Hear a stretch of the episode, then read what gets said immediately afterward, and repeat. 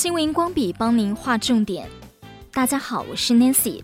天气更热了，但是各国却出现能源供应短缺、供电拉警报的问题。西方多国政府因此号召民众要节能。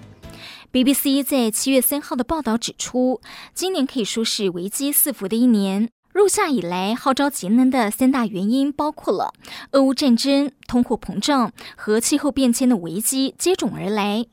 日本政府向民众提出节约用电的要求，呼吁大家从东京时间下午三点开始关闭不必要的灯三小时。澳洲能源部长敦促新南威尔斯州和雪梨每天晚上要关灯两小时。法国官方则是早在三月底就呼吁民众节约电力和天然气了。德国副总理兼经济和气候保护部长哈贝克呼吁民众减少洗澡的时间，来节约能源。他在媒体上表示，自己洗澡从不超过五分钟的时间，还真的是省水又省时。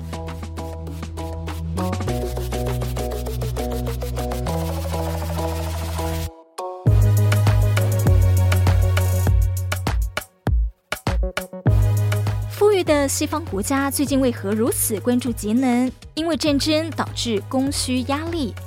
二零二零年以来，全球能源价格就因为疫情后各国经济复苏、供不应求而开始攀升。特别是俄乌战争之后，全球能源价格更是不断上涨。多数西方国家都试图减少或完全停止购买俄罗斯的化石燃料。而战争、制裁与反制裁都继续推高国际石油和天然气价格。能源价格上涨后，欧美各国经济受到巨大压力，通货膨胀开始大幅上扬，民生压力剧增。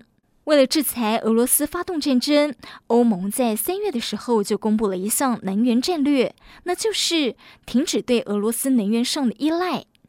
今年的目标将减少俄罗斯天然气进口三分之二的量，而面对欧盟的制裁，俄罗斯则采取反制措施，除了限制所谓对俄国不友好的国家需要用卢布结算购买天然气的账单之外，还以技术为由减少供应。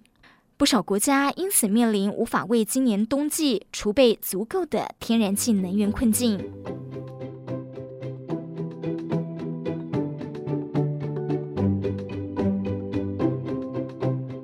在，气候变迁仍是节能的最重要原因之一，因为世界经济活动仍然主要依靠石化能源，全球温室气体排放仍在增加，气候变迁为世界带来更多、更频繁的极端天气，像是美国、亚洲、澳洲和欧洲许多国家在今年夏季都出现异常高温，日本六月底气温大幅上升。东京市中心的气温上升到三十五度以上，而首都西北部的伊势崎市则破纪录创下四十点二度，这是日本出现有记录以来六月份的最高温。日本 NHK 报道，六月下旬的高温中，仅东京就有四十六人疑似中暑而被送医。美国、欧洲多地也被热浪席卷，多国刷新六月份高温纪录。随着气温的上升，电力供应出现紧缩，许多国家政府就呼吁将室内空调温度调高，因为研究发现，空调温度每调高一度就能够省电百分之十左右。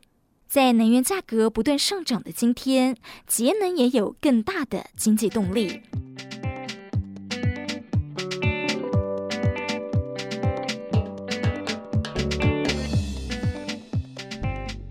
世界经济在去年从新冠疫情低迷后反弹增长，对能源的需求飙升，电力需求以破纪录的速度增长。不过，从二零一五年巴黎气候协议签署以来，全球各国都鼓励要使用再生能源，减少石化能源，来保护自然环境。所以，各国大量使用风能和太阳能发电。但是绿色能源仍不足以提供需求，绿能不足，加上同时又减少对石化能源的依赖，热浪席卷，电力需求又激增，这些问题就导致了电力紧缩。今年三月，日本东北部地区发生地震，迫使一些核电站暂停营运，出现电力供应紧张。日本为了减少碳排放，还关闭了几家老化的石化燃料工厂。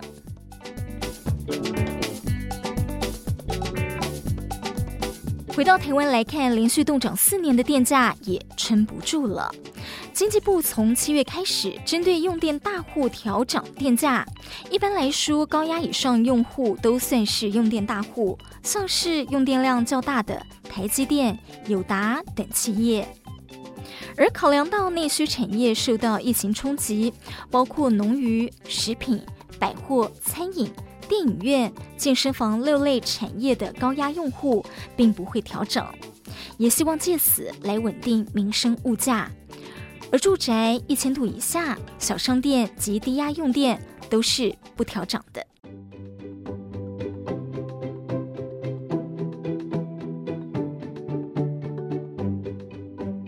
为了提高节能诱因，住宅用电一千零一度以上，也就是超出的那一度才会调整。所以夏天每两个月七千九百零四元以下的用户并不受影响。而其实台湾住宅平均电价已是全世界第四低，工业平均电价则是全世界第六低。绿色公民行动联盟等环境 NGO 指出，台湾应当透过此刻电价调涨的契机，鼓励企业节电、投资节能改善计划，才不会造成许多不必要的能源浪费。面对全球迈向二零五零年的近零排放趋势，台湾也应当追求更高能源效率的低碳经济。以上是今天的新闻荧光笔，提供您观点思考。